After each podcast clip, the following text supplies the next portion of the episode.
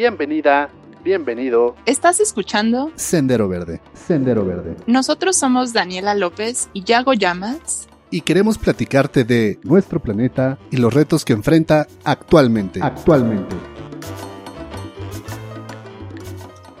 Hola, hola a todos, bienvenidos a Sendero Verde. Hola Yago, ¿cómo estás? Hola, hola, ¿qué tal? Bien, bien, ¿y tú qué tal? Bien, perfecto. ¿De qué vamos a hablar el día de hoy? Ah, la verdad es que hoy va a ser un día difícil. ¿Difícil? Hoy va a ¿Por ser un día complicado porque, y eso es para todos los que nos escuchan, prepárense, porque esto va a ser peor que la película del día después de mañana. Uy, peor. Así Puede es. ser peor. Puede que cuando los gringos eh, emigran a México.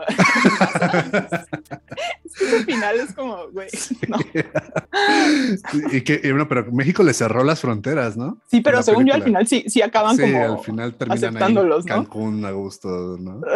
Sí, sí, sí. O sea, y sí, sí veo, sí veo un futuro donde eso pase, ¿sabes? O sea, como que si las cosas se ponen así de graves, o sea, no lo dudaría ni poquito que es para como, pues ya vénganse, gringos. Y, no sé, no sé. ¿tú qué No piensas? sufran, vengan. Eh, la verdad, a mí me gustó mucho esa película. Creo que de también. hecho, creo que de hecho esa película, junto con La verdad incómoda y otras cosas de cambio climático, sí fue lo que me movió un poquito y dije, ay, güey. ¿A poco? Sí, digo, esa película obviamente no, ¿verdad? Porque, ay, güey, me va a congelar inmediatamente. Pues no, Sí. pero sí fue así como de, wow, las cosas están muy mal.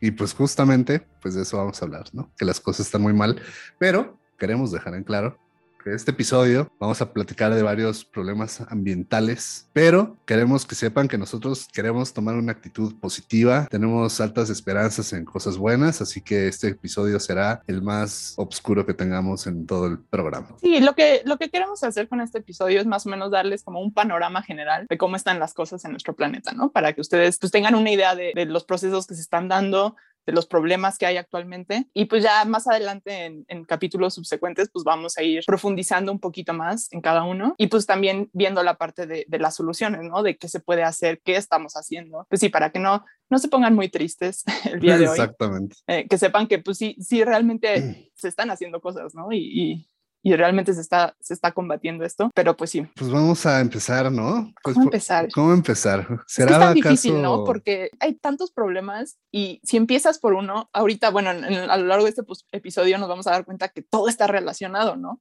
Entonces, ¿por dónde se empieza? ¿No? Esa es, esa es una pregunta un poco complicada, pero pues nosotros decidimos empezar por la parte de cambio climático. Ay, nanita. Ay, Dios mío. Ay, Dios mío.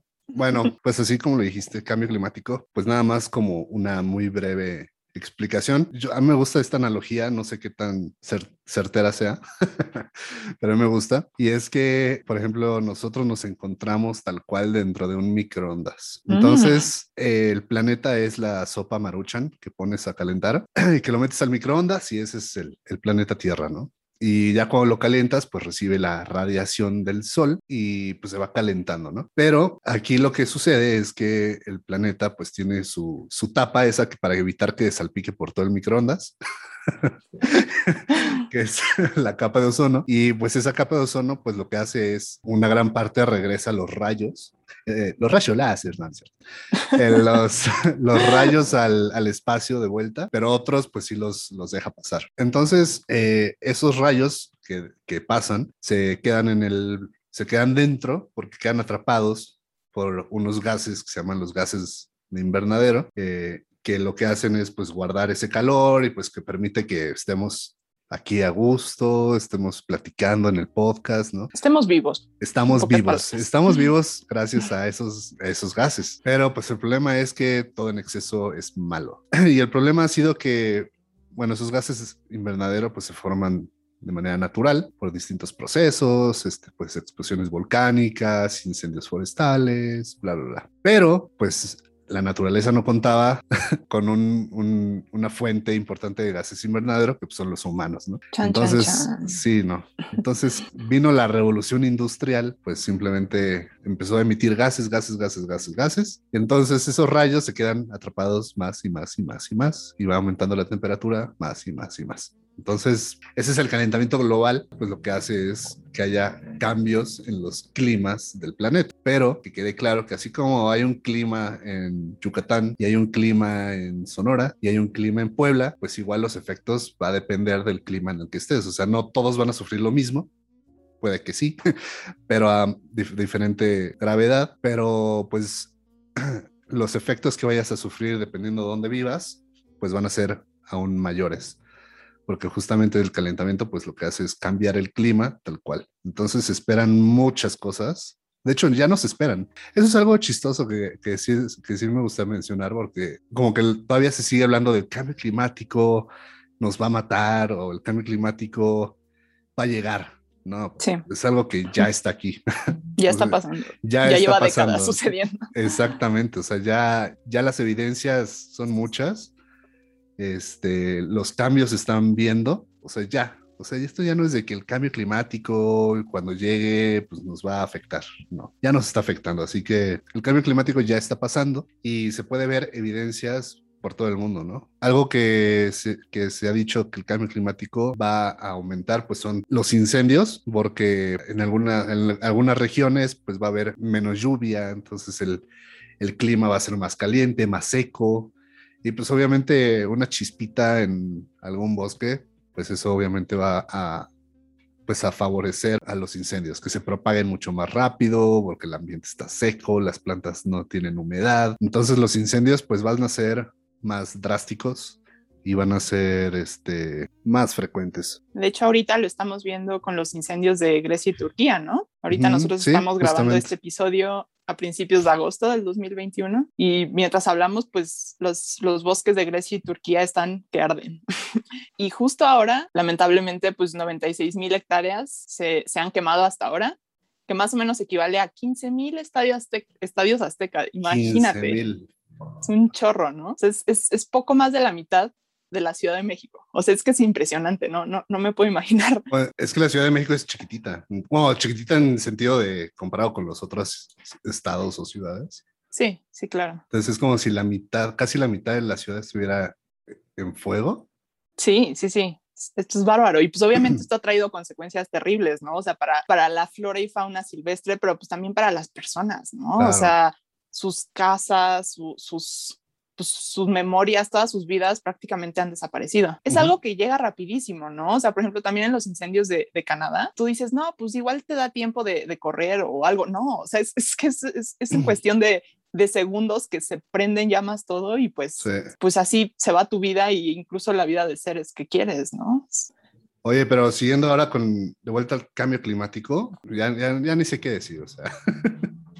Es que ese es el problema, que todo está tan relacionado. O sea, nos vamos de un, una, problema, una problemática a otra, ¿sabes? Y, y, todas tienen una razón de ser y todas tienen como consecuencias directas con otras problemáticas, ¿no? Entonces, esto es un sistema y... y Exacto. Y pues sí, eh, pasemos al, al, al, siguiente punto, que era eh, inundaciones, ¿no? También mencionaba Yago. Así es, Dani. Otro de los impactos del cambio climático, pues son las inundaciones, que pues básicamente es causado por fuertes lluvias, tal cual.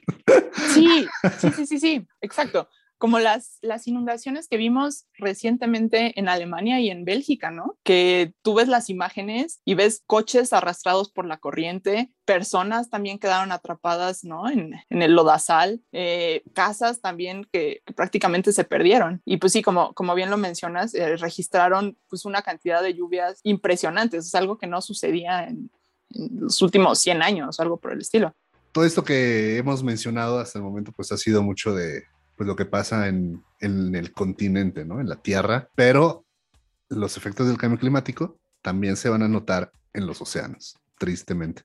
Dios santo. Y que justamente, pues, es lo que lo que se le conoce como la acidificación de los océanos. Y esto, pues básicamente es una cuestión química que no me quiero meter a detalle. Yo, la química y yo no somos grandes amigos, pero básicamente lo que sucede es que, mira, hay en cuanto a todo esto de los gases invernadero y todo eso, hay fuentes y hay sumideros. Entonces las fuentes pues son los que emiten gases y los sumideros son los que absorben dióxido de carbono, ¿no? Que son, lo, mucha gente dice, ah, los bosques.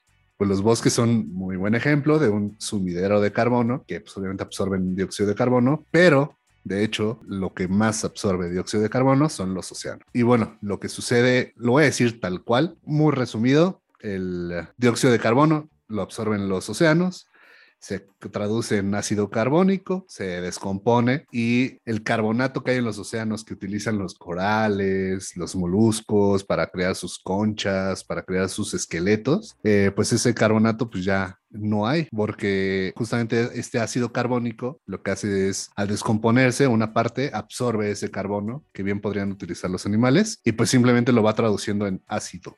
Entonces, la falta de ese carbonato para los esqueletos, para las conchas, pues se las van literal a disolver y obviamente pues va a aumentar la, acidez en los océanos. Entonces, pues es también lo que pasa con, pues, o sea, este ácido en los océanos, pues causa el efecto este que se conoce como blanqueamiento de coral. Y este, y justamente, pues esto, este blanqueamiento coralino, pues se puede ver en la Gran Barrera Recifal de Australia.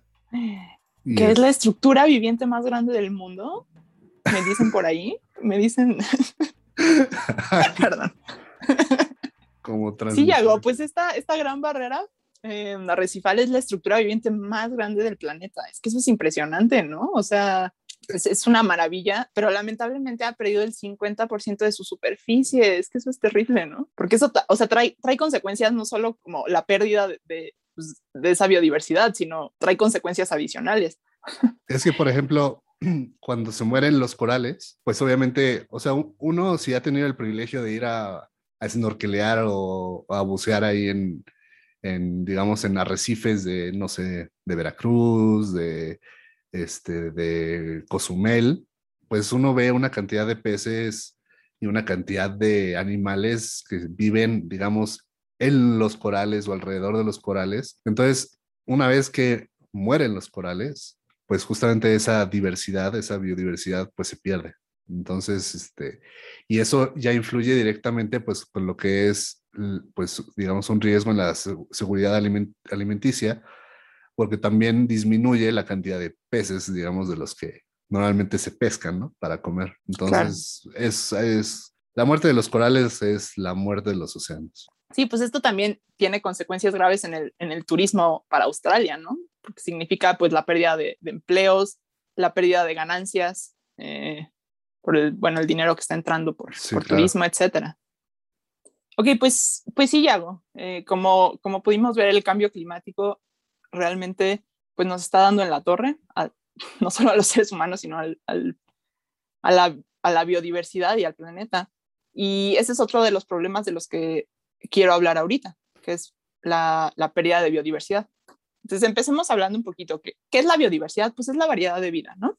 Entonces, esto incluye pues la variedad de genes, variedad también de especies, pero también la variedad a nivel de ecosistemas. Entonces, si nosotros tenemos un ecosistema con gran diversidad biológica, pues los procesos que suceden en el ecosistema eh, van a funcionar pues de manera más eficiente, ¿no? Entonces, un poquito para, para explicar qué es un proceso ecosistémico, pues son todas estas dinámicas que hacen que el ecosistema esté como en equilibrio, ¿no? Entonces, por ejemplo, la producción de biomasa, que es la biomasa, pues son las plantitas, ¿no? Entonces, las plantas eh, absorben el dióxido de carbono, absorben la luz solar, agua y lo transforman pues en, moléculas orgánicas. Entonces, digamos que transforman estas moléculas en, sí, en, moléculas orgánicas, pero también, por ejemplo, otro proceso ecológico pues sería eh, la descomposición, ¿no?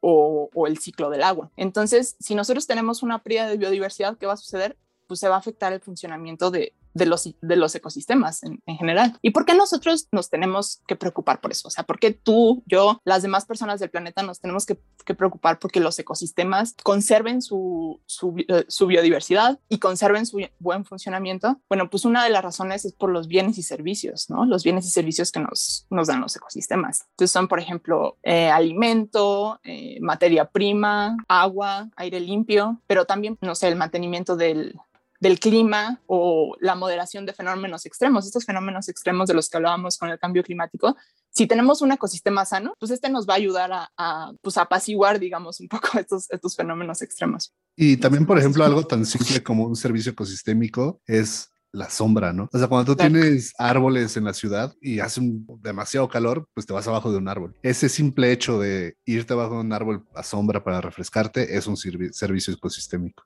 o el que vayas a un parque, respires aire limpio y te sientas, digamos, en paz, tranquilidad, esa parte mental que te brinda esos árboles o esa naturaleza, que el pajarito cantando, es un servicio ecosistémico. Claro, incluso pues la, recreación, ¿no? O sea, el que nosotros podamos ir a, un parque, a un bosque, a una playa y pues pasarla bien, ¿no? Rodeados de naturaleza, eso también es, otro servicio ecosistémico, también los, los, servicios culturales, ¿no?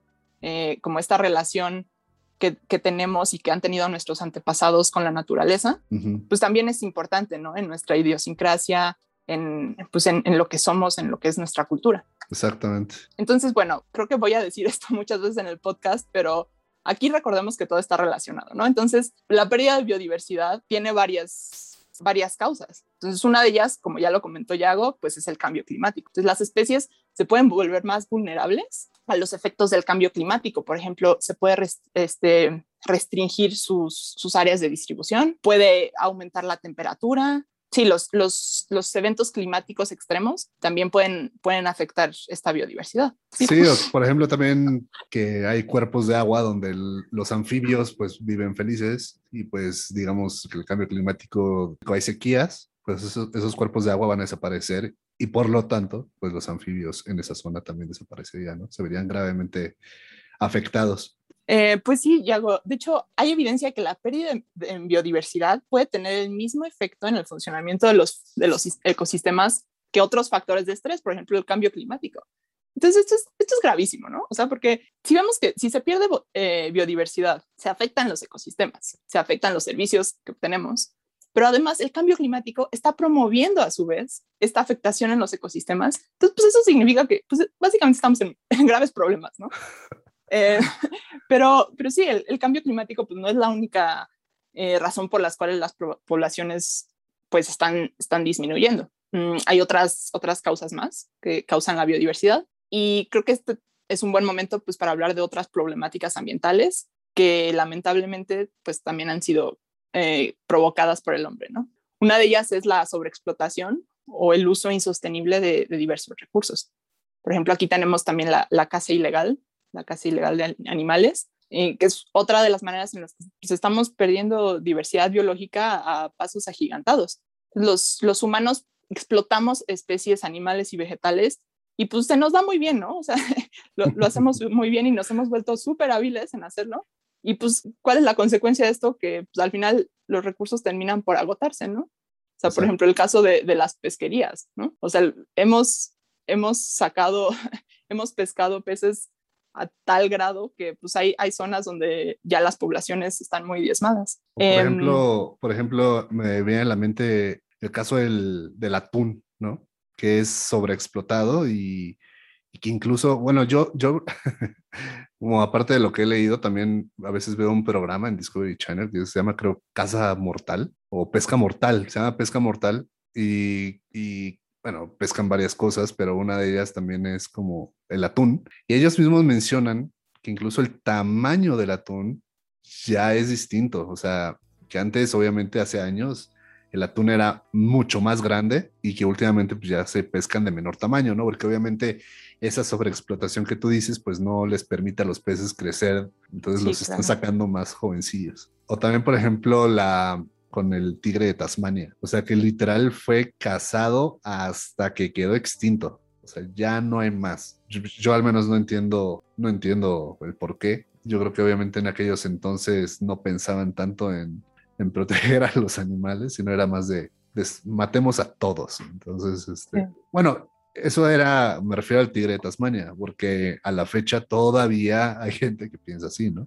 Sí, no, qué coraje. O sea, la gente que, lo hace, o sea, incluso la gente que lo hace por subsistencia, bueno, ¿no? Ah, Pero la gente que lo hace por deporte, o sea, es que no, no, no, tienen perdón, o sea. Pues sí, Yago, eh, pasemos a, otro de, estos grandes problemas, que es la, fragmentación y la pérdida del hábitat. Entonces, pues mira, si nosotros transformamos los paisajes naturales, como los bosques, las selvas, los manglares, pues en, campos de cultivo, campos ganaderos, este, incluso zonas urbanas, pues lo que vamos a estar haciendo es destruir el hábitat de, muchas de estas especies, ya como, como, nos comentabas tú, ¿no? El, coral, pues es el hábitat de muchas otras especies. De igual manera, eh, los manglares, eh, los humedales, etcétera, pues en, estas, en estos hábitats viven muchas, muchas especies. Entonces, si nosotros transformamos este hábitat, este ya no va a ser capaz pues, de sostener a las especies que aquí vivían. Entonces, ¿qué, qué va a suceder?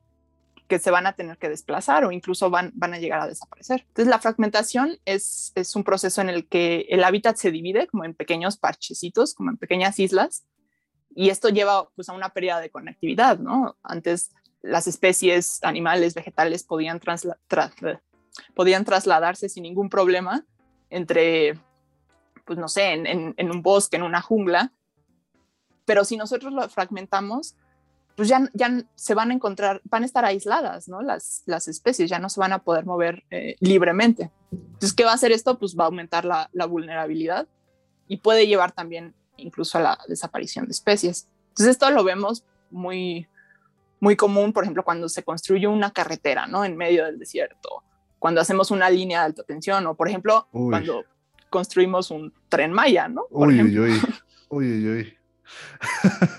sí, ¿no? Y sí, tal cual, o sea, yo creo que un ejemplo más claro, más reciente no, no, puede, no puede haber, ¿no? Porque es muy obvio. O sea, simplemente, pues, además de todas las implicaciones que trae, digamos, un proyecto como, como pues el tren Maya, pues simplemente son varios impactos negativos hacia pues la selva, ¿no? O sea, todo, imagínate que estás en la selva a gusto, ¿no? Bueno, imagínate como animalito Eres un jaguarcito. Eres un jaguarcito, ¿no? Buscando comida y de repente.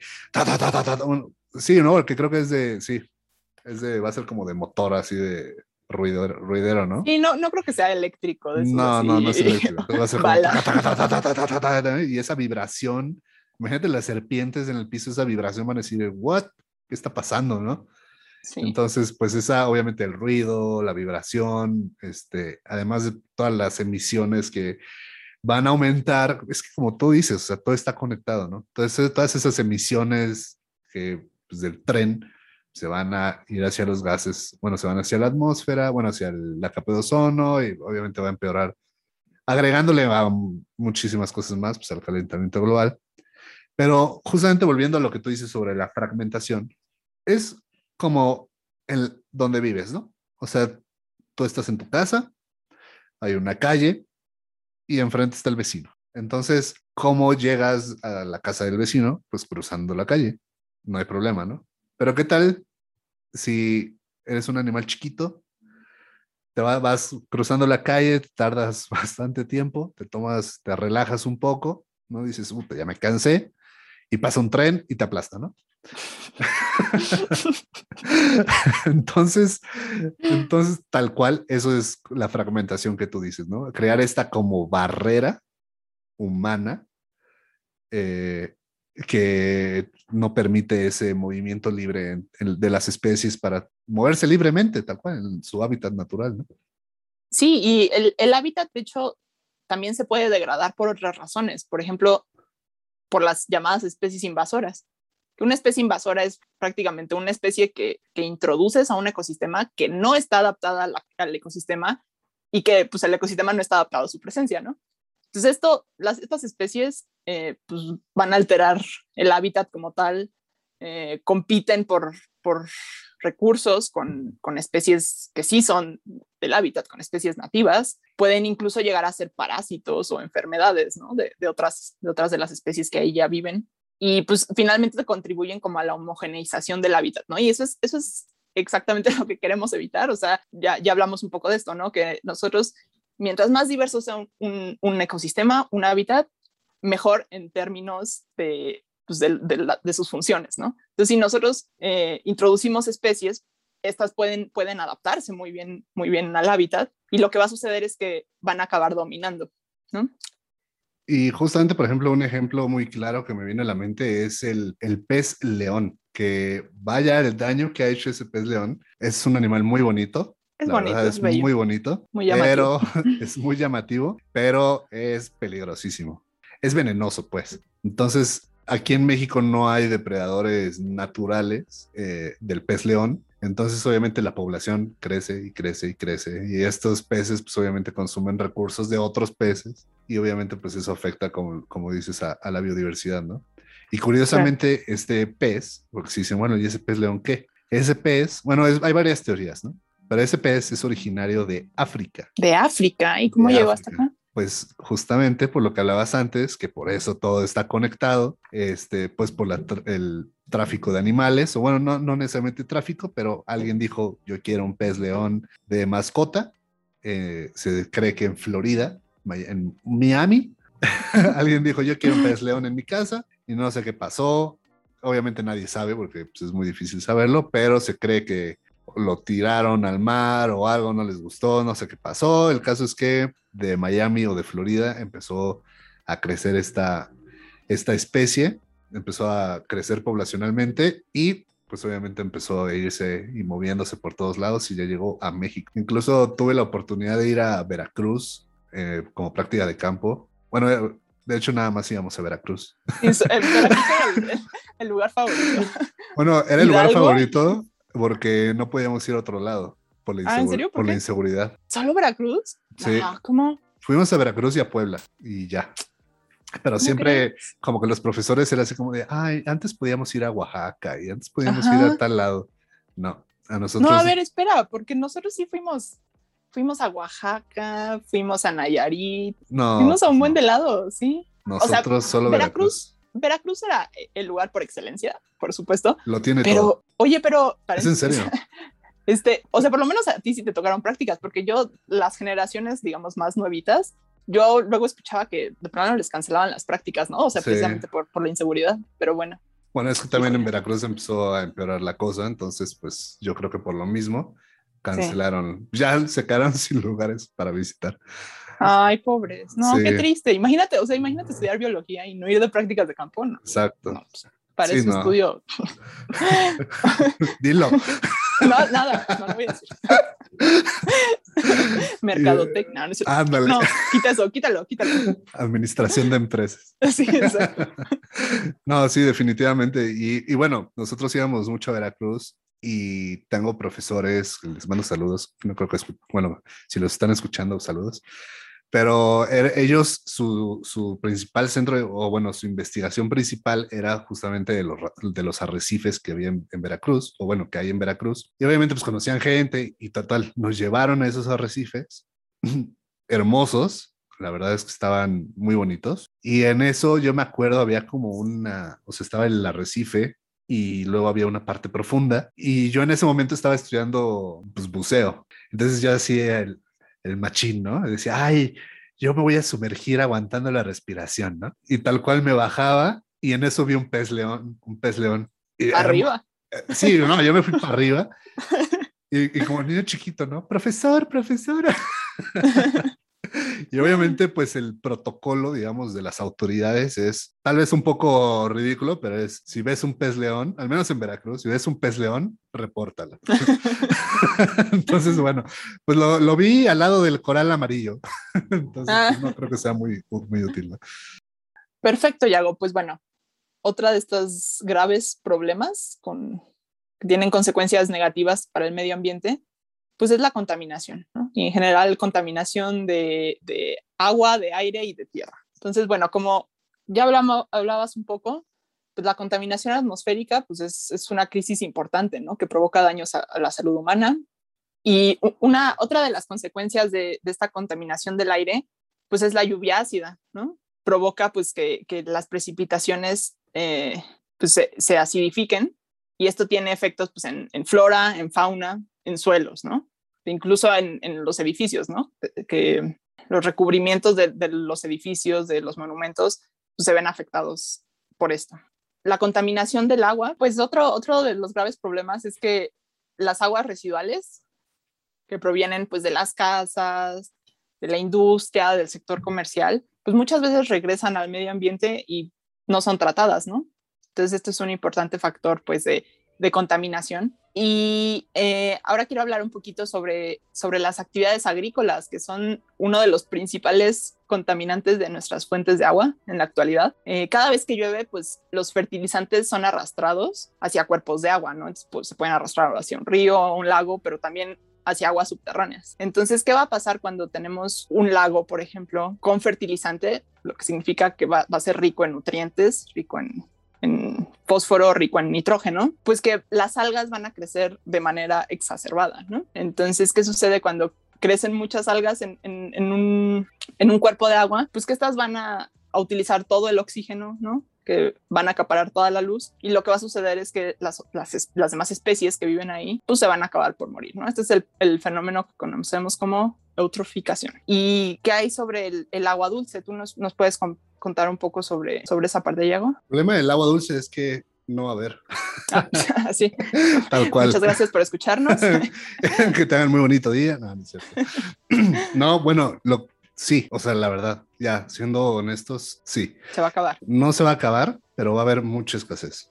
O sea, y en algunas zonas, ¿no? Que son, eh, por ejemplo, en el norte de México. México en general es un, muy vulnerable a sufrir de estrés hídrico. Y, este, y el problema, pues, es pues, muchísimos factores, ¿no? Uno es otra vez regresando al inicio del calentamiento global, que pues simplemente va a, pues va a haber sequías, entonces va a haber menos agua en los sistemas. Bueno, y el otro problema también, pues es el uso excesivo de agua, ¿no? O sea, ya es, es tanta la población que utilizamos más de lo que el sistema nos provee. Entonces, pues sí, obviamente es un problema gravísimo y incluso se cree que en el futuro, pues los conflictos globales vayan a ser conflictos globales, pues me refiero a pues, guerras y todo eso, pues va a ser por falta de agua. O sea, la gente va a estar peleando por agua. Sí, claro, pues ahorita vemos todas estas sequías que hace un par de meses eh, sucedieron en el norte del país, ¿no? O sea, toda, toda esa parte que depende del agua para la agricultura y pues no llovía, no llovía. Y ya ahorita ya comenzó la temporada de lluvias, ya pues, se, se, alivió un poquillo el sistema, pero pues esto es, esto es muy grave y estas temporadas de sequías, pues lo único que va a suceder es que se van a alargar más, ¿no? O sea, cada vez van a ser más largas, va a llover menos. Sí, como dices, sí, si no hacemos nada, pues eso va a ser nuestro. Y obviamente, pues, pues esa, al menos por ejemplo en el norte, pues obviamente mucho ganadero, ¿no? Entonces necesitas agua para alimentar a tus animales. Entonces, sin agua, pues no hay animales y sin agua no hay para riego de los cultivos y sin ninguno de esos dos pues no hay alimento para la gente, ¿no? Entonces, si tú te preocupas porque no tienes agua para lavarte los dientes, pues hay que pensar un poquito más, más allá y ver que la escasez de agua te va a traer problemas desde los alimentos que consumes, su disponibilidad y este... Sí, no, no nos tenemos que ir tan lejos aquí en, en la Ciudad de México. Pues las, las, sequías están causando estragos en el sistema Cutzamala, ¿no? Que es el que nos provee la tercera parte del agua potable en la ciudad. Y si además de eso, pues le sumas que, que, los mantos acuíferos están, están contaminando y aparte de todo eso, pues hay una distribución desigual de los recursos, no sé, por ejemplo, en zonas como Iztapalapa y demás, que pues allá hay veces que, o sea, no, no hay veces, eh, hay zonas que, pues, que no les llega el agua, ¿no? O sea, que tienen que subsistir con pipas y si estas no llegan, pues se quedan sin agua. Exactamente. Incluso se dice que por cada grado que aumente de temperatura en el planeta por el calentamiento global, se reducirán más o menos 20% de los recursos de agua en el mundo. O sea, por cada grado y nosotros ya ahí, va, ahí vamos hacia varios grados. Entonces, entonces, pues nada más para que se den una idea de, pues, de la severidad de, pues, de todo esto, ¿no? Con esto queremos que se den una idea de que absolutamente todo está interconectado, ¿no? Entonces, eh, en mayor o menor medida, cualquier cosa que le hacemos al sistema, pues va a tener un efecto en otra parte del sistema. Pero pues también creo que es, es un poco como parte de la solución, ¿no? O sea, si queremos salvar nuestra, nuestra existencia en la Tierra y la existencia de otras muchas especies, pues lo tenemos que ver de, de una manera global, ¿no? O sea, no, no solo enfocarnos, por ejemplo, pues sí, últimamente se le ha dado como mucha, eh, mucha relevancia al cambio climático, lo cual es perfecto, pero no solo ir por ahí, ¿no? Sino como atacar esto por varios frentes y, pues sí, de manera simultánea. Creo que es la única manera en la que, en la que podremos salir adelante. Eh, es un camino muy largo por recorrer, pero pues justamente de eso vamos a hablar en los próximos episodios sobre qué se está haciendo, qué podemos hacer y este Y pues nada. ¿Qué te parece si, si terminamos aquí el episodio? Me parece perfecto. Queremos, vamos a cerrar con una cita muy bonita. Bueno, no muy bonita, pero una, una cita muy cierta de nada más y nada menos que el señor Mario Molina, eh, mexicano, ganador del premio Nobel, uno de los que descubrió hoyos en la capa de ozono. Dice así, los científicos pueden describir los problemas que afectarán el medio ambiente basándose en la evidencia disponible. Sin embargo, su solución no es la responsabilidad de los científicos, sino de la sociedad en su totalidad. Entonces, pues es responsabilidad de todos. De todos. O sea, no nada más de los científicos de buscar soluciones, sino también... Ni de los políticos de establecer leyes Exactamente. para salir de esta, sino de absolutamente todos. Todos, tal cual. Bueno, pues aquí nos despedimos en este episodio. Daniela, un gustazo, como siempre. Igualmente, Yago, aquí nos escuchamos. Nos escuchamos en el próximo episodio. Bye. Bye bye. Esto fue Sendero Verde. Sendero Verde. Si te gustó este podcast, síguenos y compártelo. Te invitamos a que visites nuestro Instagram y nuestra página web www.senderoverde.org para que no te pierdas nada. Y sin más que agregar, nos escuchamos en el próximo episodio.